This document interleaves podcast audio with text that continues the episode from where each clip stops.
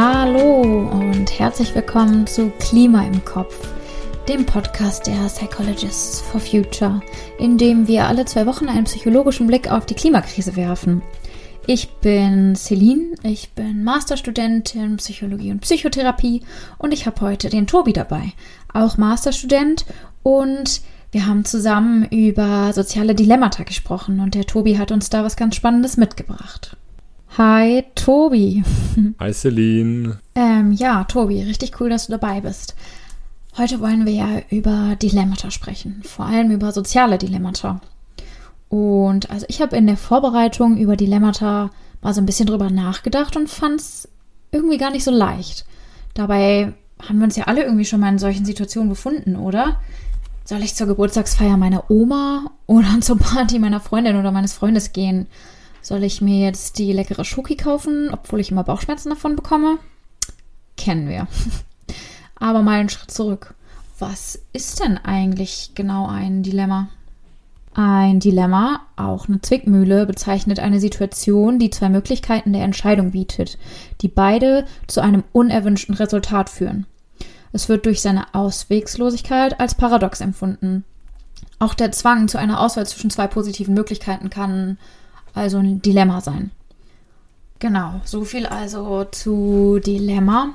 Heute geht es aber ja gar nicht um so Dilemma im Allgemeinen, sondern um das soziale Dilemma. Einer bestimmten Form von Dilemmata. Tobi, du ja, hast dich ja schon ein bisschen damit beschäftigt. Ähm, erzähl uns doch mal, was macht ein soziales Dilemma aus? Ja, wie bei den beiden Beispielen, die du genannt hast, Celine, ist es bei klassischen Dilemmata-Situationen ja so, dass man zwei Handlungsoptionen hat oder auch mehr und sich nicht entscheiden kann, was man davon macht, weil beides irgendwie was Gutes oder was Schlechtes eben hat. Und das hält sich so ein bisschen die Waage. Mhm. Soziale Dilemmata haben dabei zwei zusätzliche Charakteristika. Einmal besteht in solchen Situationen Interdependenz zwischen den beteiligten Personen.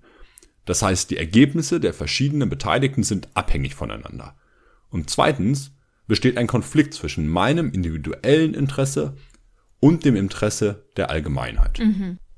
Ein typisches soziales Dilemma ist die Tragedy of the Commons, die Tragödie des Allgemeinguts. Dabei geht es um eine Situation, in der mehrere Hirtinnen ihre Schafe auf einer gemeinsamen Weide hüten. Jede der Hirten ist sich bewusst, dass es für ihn von Vorteil ist, seine Herde zu vergrößern. Denn jedes seiner Tiere stellt einen potenziellen Gewinn für ihn dar, nämlich mehr Wolle. Die Kosten für die Beweidung, also der Schaden, der auf der Wiese entsteht, durch die vielen Tiere, wird aber von allen Hirten geteilt. Die liegen also nicht nur bei dem einzelnen Hirten. Als Reaktion auf diesen Anreiz beschließt jeder Hirte rational, seine Herde zu vergrößern. Und in dem Ausmaß, wie das geschieht, verschlechtert sich die Qualität der Weide also des Allgemeinguts, weil immer mehr Schafe auf der Weide grasen. Die Weide wird damit immer mehr belastet. Da es für keinen der einzelnen Hirten von Vorteil ist, die Größe seiner Herde einseitig zu reduzieren, kommt es schließlich zur Überlastung und Zerstörung der Weide, damit zu einem tragischen Ende. Schließlich haben alle Hirten keine gescheite Weide mehr, auf der sie ihre Herde grasen lassen können. Die Tragödie des Allgemeinguts findet sich auch in anderen Kontexten wieder, zum Beispiel in der Fischerei. FischerInnen haben den Anreiz, so viele Fische zu fangen wie möglich, um möglichst viele Profit zu machen. Wenn ich weniger Fische fange, fängt die Konkurrenz möglicherweise die Fische, die ich im Wasser gelassen habe. Wenn sich also alle dann so verhalten, so wie es leider ja auch aktuell zum Großteil der Fall ist, dann haben wir eben Probleme mit Überfischung und schlussendlich sind alle schlechter dran und es gibt keine Fische mehr im Wasser. Diese Form des sozialen Dilemmas nennt man soziale Falle. Denn es gibt eine große Versuchung, einen großen Anreiz zu handeln und in dem Fall der Fische etwas zu nehmen. Im Gegensatz dazu gibt es noch soziale Zäune. Das sind Dilemmata, in denen es die Versuchung gibt, nichts zu machen. Im Deutschen sagt man auch Trittbrettfahren. Es geht hier um all die sozialen Dilemmasituationen, in denen eine Handlung jetzt akut für mich mit Kosten verbunden ist, zum Beispiel sei es Zeit oder Geld. Doch wenn niemand diesen Aufwand auf sich nimmt, ist die Gemeinschaft schlechter dran als zuvor. Viele Gruppenprojekte beinhalten soziale Zäune. Denn ich könnte darauf hoffen, dass mein Team sich engagiert und mich selbst zurücklehnen. Doch wenn alle sich so verhalten, dann fällt das Gruppenprojekt ins Wasser. So kann auch die Klimakrise als ein riesiges Gruppenprojekt der Menschheit gesehen werden. Menschen können sich beteiligen, Zeit und Geld investieren, um zum Beispiel Betriebsprozesse nachhaltiger zu gestalten oder neue Technologien zu entwickeln. Das wäre eine Form von kooperativem Verhalten im Kontext der Klimakrise. Menschen, Unternehmen und Staaten können aber auch Trittbrett fahren und hoffen, dass sich andere dem Projekt annehmen. Aber sich selbst erstmal auf den bisherigen Prozessen und Strukturen ausruhen und keine Zeit und kein Geld in Veränderung investieren. Mhm. Ja, voll, okay, verstehe ich. Also wenn wir auf die Klimakrise schauen, dann ja, kommen ja schon auch viele soziale Dilemmata auf. Ja, das ganze Mobilitätsthema, ne, Fliegen ähm, statt Busfahren oder dass vegane Produkte ähm, teurer sind als ähm, tierische Produkte. Irgendwie so der Aufwand von Mülltrennung oder was weiß ich. Jetzt sind wir beide ja irgendwie, ähm, ja, kommen, kommen aus dem Bereich der Psychologie und da stellen wir ja immer viele Fragen. Und jetzt denke ich mir auch gerade, dass ich mich da jetzt frage, warum und wie entscheiden wir uns denn ähm, in sozialen Dilemmata? Also wie ist das? Warum kooperieren wir manchmal und tun was für die Gemeinschaft? Und warum, ja, handeln wir in anderen Situationen egoistisch? Ein Modell, das den Entscheidungsprozess in Bezug auf soziale Dilemmata erklären kann, ist äh, die Interdependence Theory. Und mit der versuche ich jetzt auch mal deine Frage zu beantworten. Mhm. Also die Interdependence Theory geht davon aus, dass unser Verhalten in Situationen, die von wechselseitiger Abhängigkeit geprägt sind, also solchen Situationen wie soziale Dilemmata es sind, durch drei Komponenten bestimmt werden. Diese drei Komponenten sind einmal objektive Gegebenheiten der Situation, das ist unsere Wahrnehmung der Situation und ähm, die Interaktion mit den anderen Involvierten. Und an diesen drei Komponenten kann man dann wiederum ansetzen, um ja, kooperatives Verhalten zu fördern. Oder aber natürlich auch egoistisches Verhalten zu fördern. Und wir können uns das jetzt vielleicht mal schrittweise anschauen. Ähm, also schauen wir erstmal auf die objektiven Gegebenheiten einer sozialen Dilemmata-Situation. Ähm, und dabei geht es um alle Charakteristika einer Situation, die relativ objektiv betrachtbar sind. Also, was für Handlungsoptionen habe ich überhaupt? Ne? Habe ich überhaupt eine Handlungsoption? Wenn ich keine Handlungsoption habe, ist natürlich relativ klar, was für Verhalten am Ende eine Person überhaupt zeigen kann. Ähm, was für Kosten mhm. und was für Aufwand ist jeweils dann verbunden mit verschiedenen Optionen, ne? wenn ich verschiedene Handlungsoptionen habe. Oder was für Belohnung oder Bestrafung könnten auch folgen, wenn ich mich auf bestimmte Art und Weise verhalte. Und schauen wir jetzt zum Beispiel das Beispiel, schauen wir das Beispiel Coffee to go an. Ähm, also ich stehe im Café und möchte einen Kaffee kaufen und möchte den mitnehmen. Und da kann es natürlich jetzt sein, dass dieser To-Go-Becher ähm, extra kostet ne, irgendwie Leihgebühr etc., dass es potenziell erstmal unattraktiver macht, für mich natürlich vielleicht diesen Becher mitzunehmen. Vielleicht habe ich auch gerade weniger Geld dabei. Und ähnliches Thema wäre da auch äh, Haferdrink. Ne? Kostet Haferdrink mehr, also kostet die vegane Option mehr als jetzt die vegetarische, die Kuhmilch? Ne? Oder kostet sie sogar weniger? Ne? Das, da gibt es ja verschiedenste Modelle, die es in verschiedensten Cafés gibt und dementsprechend entscheiden sich natürlich auch Menschen sehr unterschiedlich. Ähm, aber mhm. ist, äh, denke ich, auch relativ offensichtlich, dass alleine das, äh, diese objektivierbaren Beobachten, Be Beobachtungen ähm, da gar nicht unbedingt immer ausschlaggebend sind. Es ist ja nicht so, dass nur weil jetzt ein Laden irgendwie 50 Cent Aufpreis für, einen, für eine Kuhmilch eben verlangt oder weil ein anderer Laden sagt, hey, äh, bei uns kriegst du äh, 10 oder 20 Cent Rabatt auf deinen Kaffee, wenn du den wiederverwendbaren Kaffeebecher benutzt, das heißt ja nicht, dass die Leute sich auch jedes Mal für diesen wiederverwendbaren Kaffeebecher entscheiden. Ähm, mhm. Denn da spielt natürlich unsere Wahrnehmung eine ganz große Rolle. Ne, da geht es einfach darum, um diesen Prozess, wie, was für, äh, wie ich eben die Dinge, die objektiv sichtbar sind, auch wahrnehme. Ne? Was, was für persönliche Erfahrungen habe ich da auch schon gemacht, die spielen eine Rolle. Was für eine Persönlichkeit habe ich. Ne? Ähm, was, äh, was für eine Befindlichkeit habe ich auch in dieser Situation? Ne? Bin ich, bin ich gerade gestresst? Ne? Ähm, was sind aber auch vielleicht meine persönlichen finanziellen Ressourcen? Dann nehme ich natürlich dann auch Preisunterschiede ganz anders wahr. Ne? Wenn ich nicht viel Geld zur Verfügung habe, dann äh, sind natürlich 50 Cent Aufpreis für Hafermilch auch verdammt viel ähm, oder zumindest so viel, dass ich mich eher wahrscheinlich noch für, für, was günstigeres entscheide, während wenn ich viel Geld habe, da natürlich auch eher nochmal drüber hinwegsehen kann. Und mhm. ähm, da kann auch dann Zeitdruck eine große Rolle spielen. Ne? Ähm, habe ich zum Beispiel gerade Zeitdruck und Stress und dann entscheide ich mich vielleicht für die Option, die einfach die Default-Option ist. Also die Option, für die ich eben nicht nochmal extra was sagen muss, wo ich nicht nochmal extra sagen muss, hey, ich möchte aber jetzt nicht die Kuhmilch, sondern die Hafermilch. Oder nee, ich möchte aber das ganz gerne im To-Go-Becher, im wiederverwendbaren. Ich frage mich gerade auch, ob, wie sehr ich wahrnehme ähm, oder das Gefühl habe, dass ich damit auch was erreichen kann. Ne? Oder dass ich damit auch irgendwie, ähm, ja, dass das einen guten einen, einen guten Einfluss ja, haben kann auf. Auf jeden Fall, auf jeden Fall. Genau, und, und dann auch wiederum, genau, die Überzeugung, was bringt das jetzt überhaupt was, wenn ich da jetzt aus, wenn ich zum Beispiel, ja, wenn, wenn mir jetzt Nachhaltigkeit eben am Herzen liegt und ich mich da engagiere, dann ist mir das wahrscheinlich persönlich bewusster und dementsprechend verhalte ich mich in verschiedenen Kontexten eben auch dann dementsprechend. Ich muss natürlich auch daran glauben, dass so wie ich mich verhalte oder das, was ich mache, eben natürlich auch einen positiven Einfluss hat. Ne? Und das ähm, das, da, da spielt natürlich dann auch wiederum die Sichtbarkeit dessen eine Rolle. Ne? Wie, wie sehr wird dann auch mir sichtbar gemacht, was für Folgen mein Verhalten mhm. hat. Ne? Wenn mir das gar nicht sichtbar gemacht wird und wenn ich darüber nicht weiß, was für Folgen mein Verhalten hat, dann beeinflusst das natürlich auch dann stark meine Entscheidung in diesem Kontext. Mhm. Und ähm, da spielt dann auch schon die Interaktion natürlich eine große Rolle.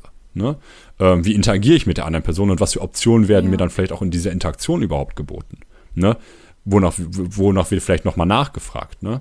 Da kommt für mich auch ganz gut irgendwie wieder der, der soziale Aspekt ja irgendwie ähm, auch heraus. Ne? Also so, wer kennt es nicht, dass irgendwo auch die Bezugsgruppe, mit der ähm, mit der ich unterwegs bin, dass die mich auch beeinflusst. Ne? Also wenn ich da zum Beispiel mit einer Person bin, für die ist es völlig normal, eben auch ähm, sich klimaverträglich zu verhalten, dann fühle ich mich natürlich damit wohler, als wenn das jetzt voll der Kampf ist, dann da irgendwie meine Werte ja. durchzusetzen. Ne?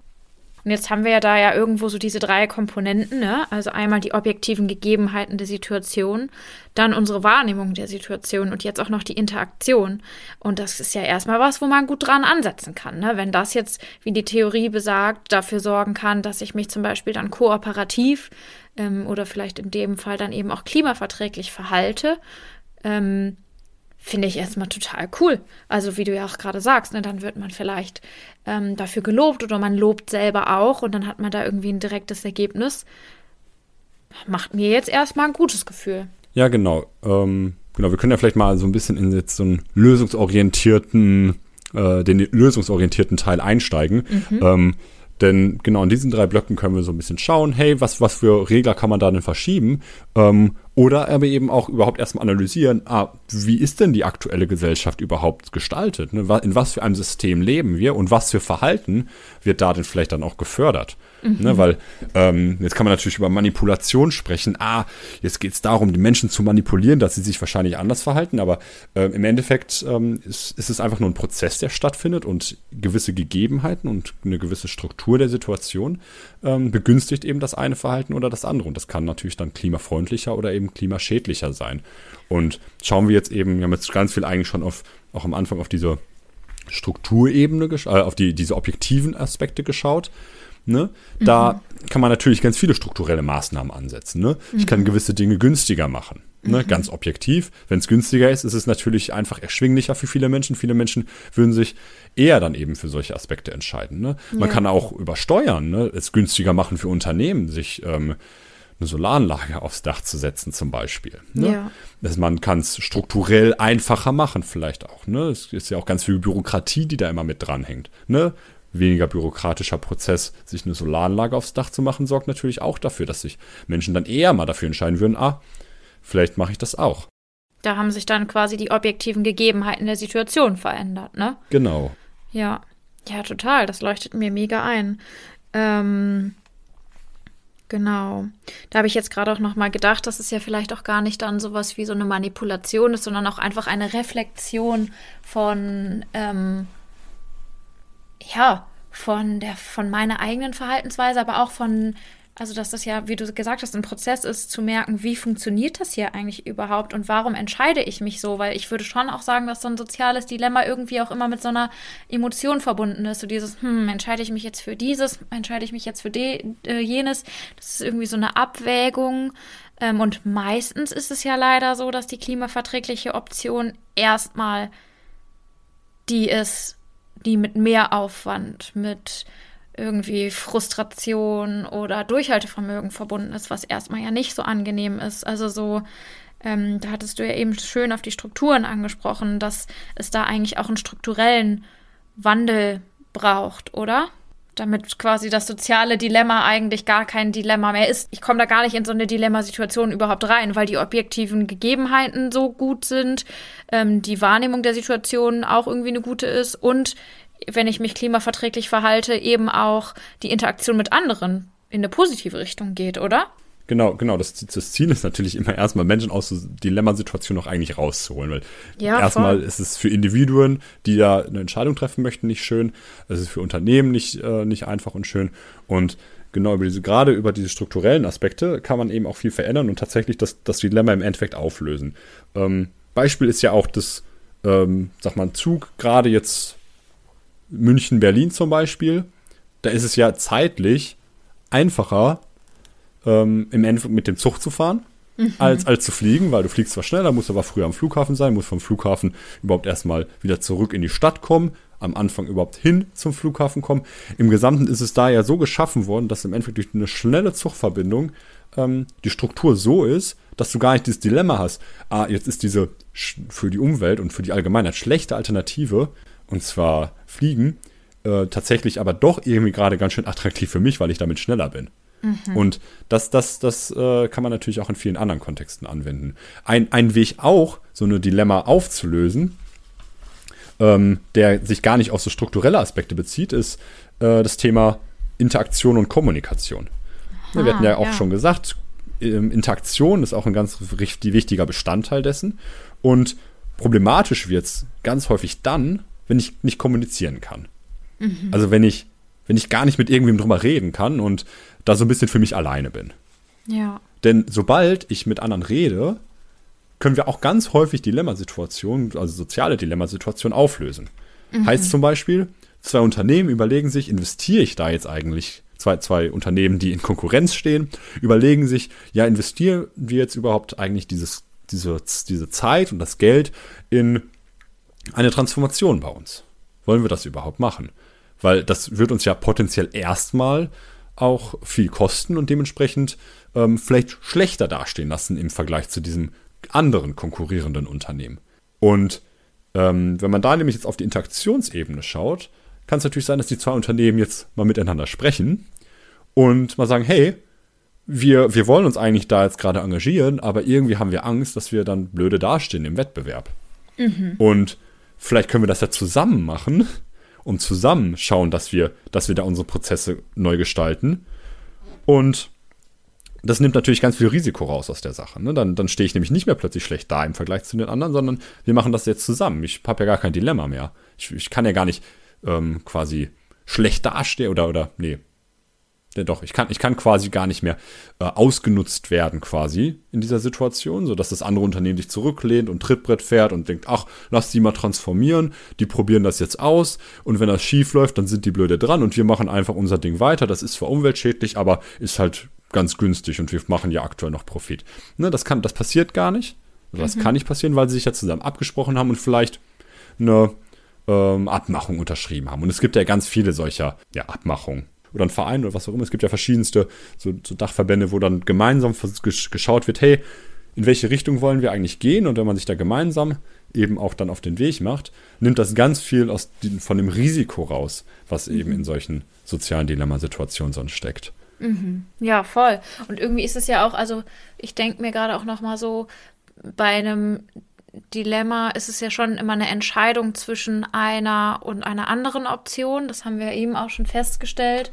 Ähm, und das klingt für mich ein bisschen so, als wäre jetzt quasi, als gäbe es gute Möglichkeiten, ähm, aus einem Dilemma herauszukommen, um dann quasi eine klimaverträgliche Entscheidung eben auch auf systemischer Ebene treffen zu können. Ähm, und ja, keine Ahnung, ich als Utopistin denke mir jetzt gerade so, es wäre doch eigentlich total schön, gar nicht in solche Dilemma zu kommen. Mhm. Wie Auf jeden Fall. schätzt du das ein? Also wie könnten wir zum Beispiel Strukturen schaffen, in denen wir uns, ich sage jetzt mal ganz natürlich kooperativ, ähm, äh, ja doch, kooperativ in solchen Situationen verhalten? Erstmal würde ich sagen, ich glaube, es ist schwierig tatsächlich eine Gesellschaft zu schaffen, wo das komplett gar nicht existiert, also wo ich gar nicht mal in soziale Dilemmasituationen komme. Ja. Jetzt konkret auf die Klimakrise geschaut, könnte ich mir aber wiederum schon vorstellen, dass da eigentlich viele Maßnahmen getroffen werden können, um ganz viel Dilemma rauszunehmen. Ne, und da haben wir jetzt einige schon angesprochen, eben gewisse Strukturen zu schaffen oder eben ja, Absprachen zu treffen. Ne? Und das Pariser Abkommen ist ja auch so eins. Ja. Ne? Beim Pariser Abkommen geht es ja auch eigentlich darum, dass sich Staaten weltweit eben geeinigt haben, hey, das ist ein Problem, wir, wir werden da jetzt alle handeln und werden da jetzt Geld und Zeit investieren.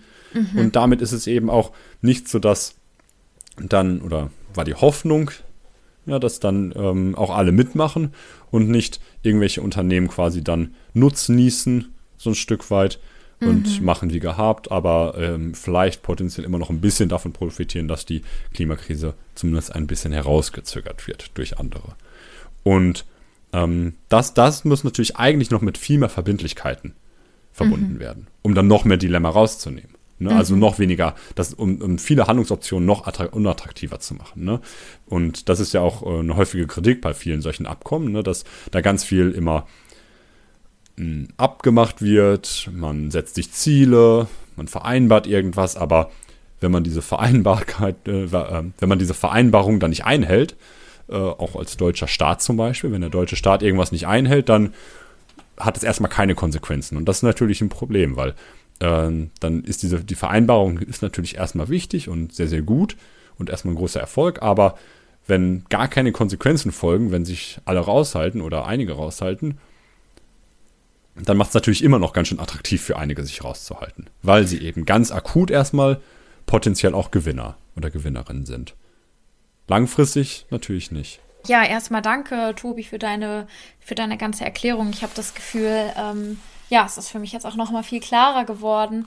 Und ähm, genau, also als ich irgendwie so soziales Dilemma gehört hatte, ähm, als es darum ging, okay, lass uns doch mal vielleicht auch darüber sprechen, habe ich total irgendwie so an meinen eigenen, also so an, an mich und meine sozialen Dilemma ähm, in meinem Sein als Klimaaktivistin gedacht. Und ja, je mehr wir darüber nachgedacht haben, desto mehr ist mir irgendwie auch aufgefallen, dass das ja auch auf der systemischen Ebene, dass es total viele Dilemma gibt und dieses strukturelle ähm, auch einfach voll das Thema ist. Und das finde ich total spannend, dass du das jetzt gerade auch so sagtest mit der Interdependence Theory, ähm, die das eben genauso auch erklären kann. Genau, also es ist im Endeffekt so, dass wir ja auf allen Ebenen ähm, ja eben irgendwie gucken können, was sind die objektiven Gegebenheiten einer Situation, wie nehmen wir das wahr und wie stehen wir da irgendwie auch im, im, in Verbindung mit anderen, ähm, sei es jetzt ich in meiner Freundinnengruppe oder ähm, ja, in dem Moment, wo ich über große ähm, Systemzusammenhänge grüble. Das finde ich erstmal da total wichtig und deswegen finde ich es auch so schön, wie du das eben nochmal so gesagt hast, dass man da mit Kommunikation einfach total viel machen kann. Ne? Und ähm, wie wichtig es im Endeffekt auch ist, sich darüber auszutauschen und dass das schon so der erste Schritt für ja, Veränderungen sein kann und dann eben auch ähm, dafür einzustehen, dass es eben diese strukturelle Veränderung geben soll, weil es ja, wie wir gerade auch ein bisschen besprochen haben, einfach möglich ist. Wie siehst, also wie siehst du das denn? Ähm, hast du das Gefühl, wir stehen in Deutschland ja überhaupt vor einem sozialen Dilemma, wenn es darum geht, die Klimakrise abzumildern? Erstmal würde ich dir voll zustimmen. Ähm, ich finde, finde gerade soziale Dilemmata ist ein super spannendes Thema, weil es eben auf einer individuellen Ebene so relevant ist und man es selber an sich beobachten kann, aber Ja, es genau. eben am Ende auf einer, auf einer systemischen Ebene eben auch sehr relevant ist. Und zu deiner Frage finde ich auch super spannend, das, das anzuschauen, weil auf der einen Seite würde ich sagen, ja, wir hatten ja ganz viele Beispiele schon genannt, ähm, wo es eben natürlich so ist, dass Deutschland erstmal sich auch als Staat eben da entscheiden muss, bewusst für, okay, wo investieren wir jetzt eigentlich Energieressourcen rein? Ähm, und das kann vielleicht auch erstmal dazu führen, dass wenn zum Beispiel ja, mehr, mehr auch gerade im Automobilbetrieb, ähm, in der Automobilindustrie gemacht wird, dass dann vielleicht erstmal ähm, die Position, die die deutsche Automobilindustrie hat weltweit, eben vielleicht vielleicht geschwächt ist. Ich würde es sogar erstmal in Frage stellen. Ne? Äh, gerade auch aktuell ist es ja so, dass es eher so ist, dass was Elektromobilität betrifft, äh, Deutschland da eigentlich so mal sehr stark nachziehen muss und gar auf, auf keinen Fall Vorreiter ist. Aber ähm, das, das, also das, ja, das Deshalb würde ich sagen, dass es schon ein Stück weit so ist, dass sicherlich Deutschland im sozialen Dilemma steht. Wenn man das aber größer betrachtet, also im Gesamtklimaschutz und Klimakrise anschaut, ähm, würde ich auch in Frage stellen, ob Deutschland überhaupt vor einem sozialen Dilemma steht. Es wird ja ganz häufig so gesagt, ach ja, wir können doch auch nicht alles hier machen in Deutschland. Guck dir doch mal USA und China an, die sind ja viel größer. Ne, und das ist, das kommt ja gerade aus so einer Perspektive heraus, so nach dem Motto, ach, dieser ganze Aufwand, den Deutschland jetzt betreiben muss, ne, diese Ressourcen, die die da reinstecken sollen, ach, das, ne, das, das, das, das lässt uns doch schlechter dastehen nachher im Vergleich zu anderen, wenn andere nämlich nichts machen. Und ich würde das so ein bisschen in Frage stellen, weil ich würde sagen, so Trittbrett fahren kann Deutschland eigentlich gar nicht. Mhm. Weil es ist ja keine Gruppenarbeit, wo wir Trittbrett fahren können und wenn wir nichts machen, übernehmen andere die Gruppenarbeit mhm. ne? oder die Präsentation, sondern es ist ja so, dass wenn ähm, wir unseren CO2-Ausstoß nicht reduzieren in Deutschland, ne, dann tut es auch niemand anderes für uns. Das ist ja, ne, ist ja nicht so, dass jetzt andere mal eben meinen Part übernehmen können in der Gruppenarbeit, sondern ne, Deutschland stößt irgendwas aus oder in Deutschland wird was ausgestoßen und das können auch nur wir hier reduzieren. USA kann ja nicht sagen, hey, sorry, ähm, in Deutschland, ihr macht, stoßt dazu wird CO2 aus, das, äh, da, da helfen wir euch jetzt mal und wir pflanzen Wald bei euch. Ne? Mhm. Das, das kann nur hier entschieden werden und das kann nur hier gemacht werden. Und da ist auf jeden Fall ganz viel Handlungspotenzial, weil nun mal auch natürlich in Deutschland verdammt ähm, viel äh, CO2 ausgestoßen wird und das verdammt äh, wenig nachhaltig leider noch vieles läuft. Mhm. Und da können, nur, können wir uns nur an die eigene Nase fassen und da können wir nicht Trittbrett fahren, da können wir nicht uns zurücklehnen und uns denken, ach, lass die anderen mal machen. Mhm. Da gibt es eigentlich gar kein soziales Dilemma, denn ähm, handeln können nur wir da und äh, die, die Küche putzt kein anderer für uns. Ja, und was ich natürlich dazu denke, ist, dass ähm, ja, Klimaschutz natürlich auch Existenzschutz ist, ne? Und das vielleicht auch im ersten Moment es sich so anfühlt wie, hm, ja, okay, jetzt ist das vielleicht irgendwie ganz nice und wir hoffen darum, dass äh, vielleicht andere Menschen weniger ausstoßen oder andere, ähm, andere Länder weniger ausstoßen als wir, aber was bringt es uns im Endeffekt, ne? Also, ähm, da ist die Wahrnehmung der Situation in meinen ähm, für mein Gefühl einfach mhm. falsch. Und die, die Fakten belegen es ja eben auch. Ne? Also so, ähm, genau. Also die objektive Gegebenheit der Situation sagt eigentlich, hey, Klimaschutz muss her. Die Wahrnehmung der Situation müsste auch dahin geleitet werden. Und eben in Interaktion durch kooperatives Verhalten gemeinsam ist es ja auch möglich, diesem Dilemma ähm, zu entfliehen. Ne? Mhm. Hm, ja, total interessant, worüber wir gesprochen haben. Ähm, was für mich jetzt irgendwie feststeht nach unserem Gespräch ist, dass die Klimakrise äh, total als soziales Dilemma verstanden werden kann und dass gerade Konkurrenzdenken voll zum Problem beiträgt und ja, irgendwie dem Individuum als Vorteil scheint. Dabei ist die Lösung mehr zu kooperieren und dass das auch dann belohnt wird. Ja, und ich wünsche mir total, dass wir uns selbst beobachten und schauen, hey, wann bin ich denn mal in einem sozialen Dilemma und wie kann ich das, was ich jetzt da gelernt habe, vielleicht dafür anwenden, um der Situation zu entfliehen. Also ich kann mir total gut vorstellen, jetzt Aufdeckerin von sozialen Dilemmata zu werden. Wenn ich zum Beispiel bei mir selbst oder vielleicht irgendwie auch auf der systemischen Ebene da was entdecke, dann kenne ich jetzt drei Stellschrauben. Dann kann ich ja schauen, an welcher ich anknüpfe. Finde ich super. ja, so viel zu sozialen Dilemmata. Wir verabschieden uns bei euch und vielen Dank fürs Zuhören. Bis in zwei Wochen. Danke auch von mir und ciao. Bis dann.